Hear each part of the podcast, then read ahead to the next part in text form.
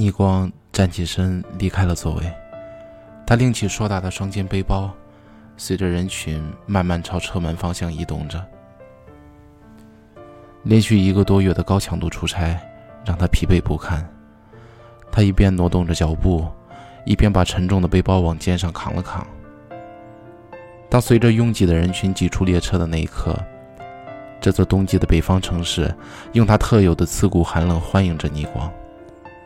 逆光深吸了一口气，将领子裹严实，伴着呼出的寒气，他迈开脚步，快速朝出站口走去。这是二零一九年一月二十日，逆光春节假期前的最后一个出差任务，也是他与家乡的最后一段距离。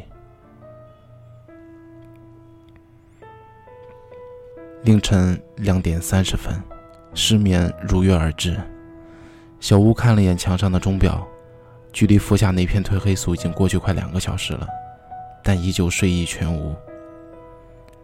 书房里光线很暗，只有那盏陪伴他度过过无数长夜的台灯正在亮着。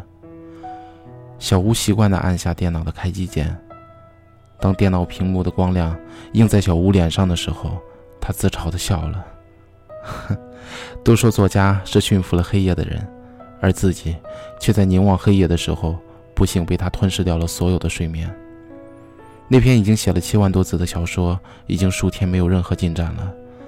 那些文字仿佛是一头被铁锁禁锢的猛兽，张牙舞爪着，却寸步难行。而文字末尾不断闪烁的光标，像极了这头野兽，虽然坚定，却也孱弱的心跳。小吴闭上有些酸涩的眼睛，把身子靠在椅背。也许他早已经习惯了这相似的漫漫长夜，但他至今仍然很难习惯这种孤独。当最后一盏巨大的面光灯从十几米高的雷亚架上熄灭的时候，四周瞬间暗了下来。厂工师傅们开始熟练地拆卸物美背景的主体结构。而此刻的冬至，站在仍留有余温的舞美灯旁，心里竟有种莫名的失落感。他知道，再精彩的演出也总有谢幕的时刻，而再华丽的致敬，也终会散落在仓库的角角落落。冬至把手机屏幕点亮，时间已经过了凌晨，日期变成了二零一九年一月二十日，下面还有一行温馨提示的小字。又一波冷空气来袭，记得防寒保暖哦。是啊，这个冬天出奇的冷。他走向场外，钻进了车里。汽车启动后，音响里竟不合时宜地播放起那首充满着绵绵惆怅的韩语歌曲《青春》。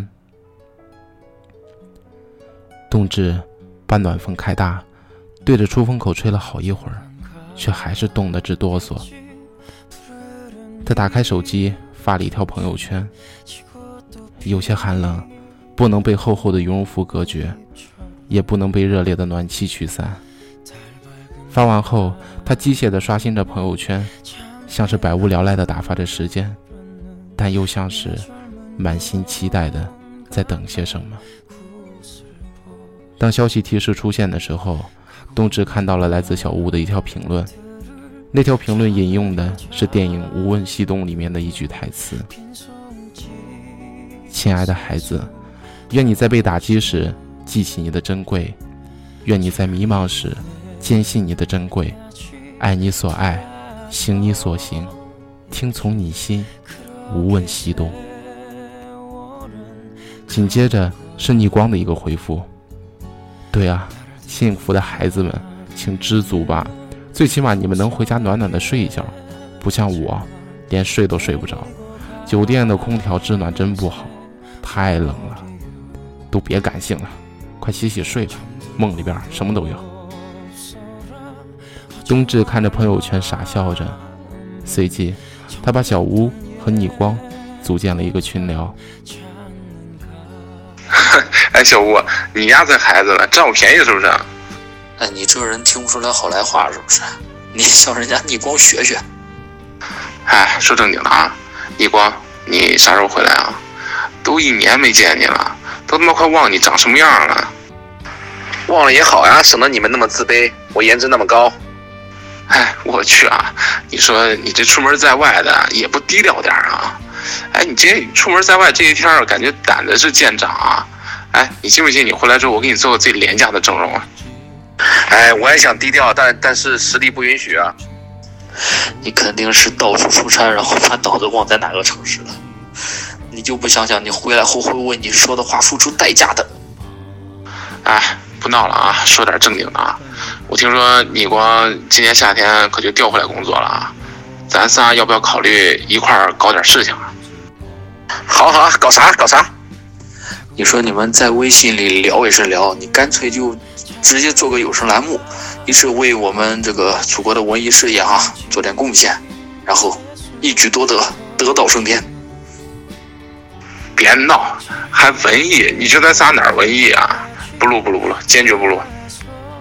哎，就是就是，别闹别闹，就我们仨录出来的东西还文艺呢，我看录出来是瘟疫还差不多，坚决不录，打死也不录。Hello，大家好，欢迎收听这一期的毒牙酒馆，我是主播冬至。Hello，大家好，我是刚刚见证了方 Plus 夺冠的小吴。大家好，我是百折不挠的逆光。这是二零一九年春节前的最后一个节气，大寒。也是一个再普通不过的夜，却也是他们三个人二零一九年最不普通的大事件。二零一九年二月七日，大年初三，逆光、小屋、冬至围坐在热气腾腾的火锅旁，三个人聊了很久，笑了很久，也感怀了很久。在电影《甲方乙方》中有一段话。改动后很适合作为这个故事的结尾。那天，我们喝了很多酒，也都哭了，说了很多肝胆相照的话。二零一九年过去了，我很怀念他。大家好，我是主播冬至，我是主播小吴。二零二零年，我们在荔枝继续陪你。